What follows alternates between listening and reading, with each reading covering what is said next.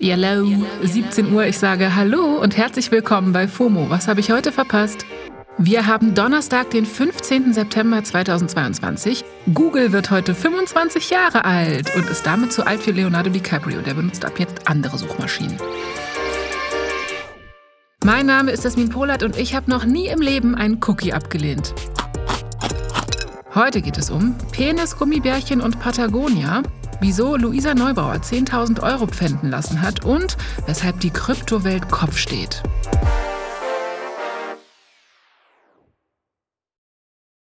Los geht's, hier kommt der ultimativ schnelle Timeline Recap. Erstens. Die AfD in Niedersachsen wollte ein schönes Wahlkampftütchen mit Gummibären in Form von dem roten Pfeil aus ihrem Logo verschenken. Die sahen dann im Endeffekt aber aus wie kleine rote Penisse. Darüber waren viele Menschen in der AfD nicht glücklich, so ziemlich alle außerhalb der AfD fanden es aber treffend und lustig. Die Journalistin Ann-Kathrin Müller hat ein Foto von den Penispfeilen getwittert, packe ich euch in die Show Notes. Zweitens. Auf Social Media geht ein verstörendes Video rum, das rassistische Polizeigewalt dokumentiert. Der linke Abgeordnete Ferhat Kotschak hatte das Video geteilt. Darin sieht man zwei Berliner Polizeibeamte und wie einer der beiden eine syrische Familie in ihrem Zuhause rassistisch beleidigt und erniedrigt. Und das vor den Augen der anwesenden Kinder, die völlig verzweifelt schreien und weinen. Das Video ist schwer zu ertragen, trotzdem verlinke ich es in den Shownotes. Der Beamte ist erstmal in den Innendienst versetzt worden, der polizeiliche Staatsschutz ermittelt. Drittens.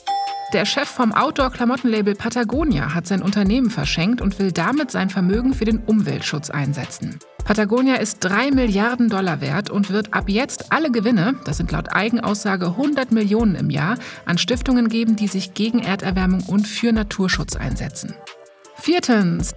Die Sängerin slash Rapperin Doja Cat hat gesagt, dass sie sich für ihr nächstes Album von Oldschool Techno aus Good Old Germany inspirieren lässt. In einem Interview mit dem CR Magazine hat Doja gesagt, dass sie auf, ich zitiere, diesen deutschen Rave-Vibe aus den 90ern steht. Fünftens. Keine Ahnung, wie Jesus 90er Rave findet, aber er muss bald seine Bars hinter Bars schreiben, weil seine Revision wurde abgelehnt. Das Urteil gegen ihn ist jetzt also rechtskräftig. Jesus muss für acht Monate und zwei Wochen ins Gefängnis und über 400.000 Euro zahlen wegen verschiedener Delikte. Unter anderem hatte er einer Frau ins Gesicht geschlagen. Das war der ultimativ schnelle Timeline Recap.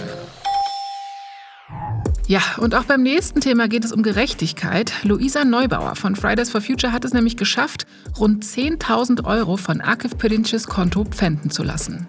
Akif Perince ist ein rechtspopulistischer Autor und hatte Neubauer im Januar 2020 auf Facebook in einem sexistischen, erniedrigenden Kommentar angegriffen.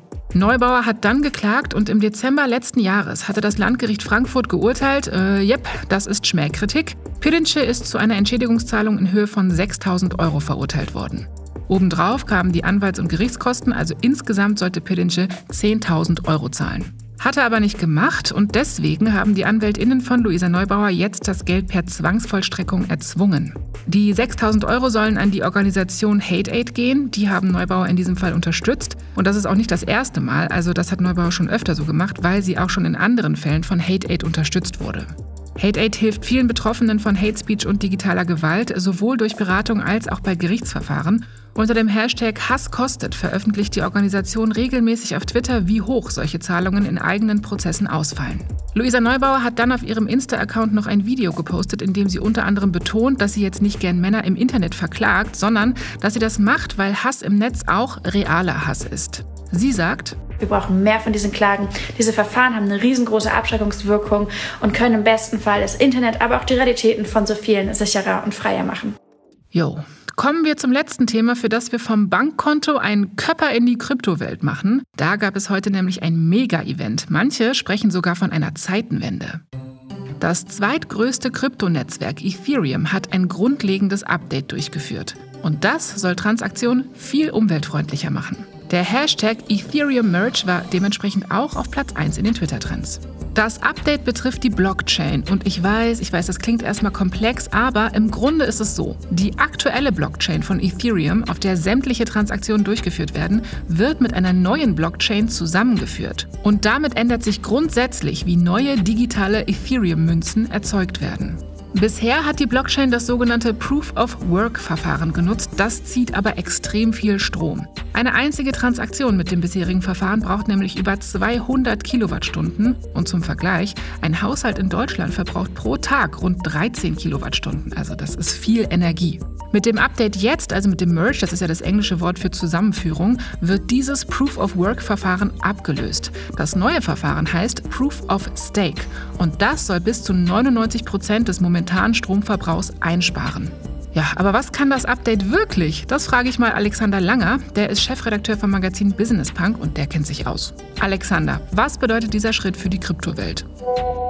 Für die Kryptowelt könnte das drei Dinge bedeuten, die wir ganz schnell mal anreißen können. Das erste ist, wie bereits schon erwähnt, bis zu 99% Einsparung an CO2 gegenüber dem Proof of Work Verfahren. Ja, das eine Riesenargument gegen Krypto ist ja immer im Markt, dass es ein unfassbares Verblasen und Verbrauchen von Ressourcen ist, äh, das eigentlich nicht zu rechtfertigen ist. Ja. Zweitens, ganz wichtig, Geschwindigkeit. Ja, es ist, die Transaktionen können sehr viel schneller durchgeführt werden als bisher. Ja, viel weniger Teilnehmer sind halt daran beteiligt und können das validieren auf der Blockchain. Blockchain.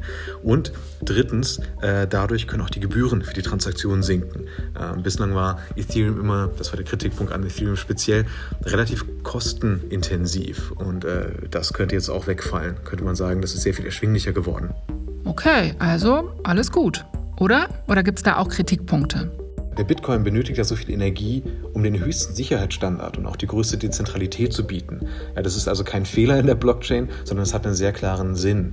Und ähm, wenn man das jetzt wegnimmt bei Ethereum, dann geht halt dieser, wie gesagt, klare Aspekt und klare, das klare Versprechen von Krypto eigentlich verloren. Und davor warnen Experten. Spannend. Also falls ihr mehr zu dem Thema wissen wollt, wir haben uns mit dem Phänomen Bitcoin und dem Crash in der Kryptowelt auch schon in zwei Samstagsfolgen beschäftigt. Könnt ihr gerne nochmal nachhören, verlinke ich euch in den Show Notes. So, ich gehe mir jetzt ein Eis mit Hartgeldmünzen kaufen. Das war's für heute mit FOMO und wir hören uns morgen wieder hier auf Spotify. FOMO ist eine Produktion von Spotify Studios in Zusammenarbeit mit ACB Stories. Tschö!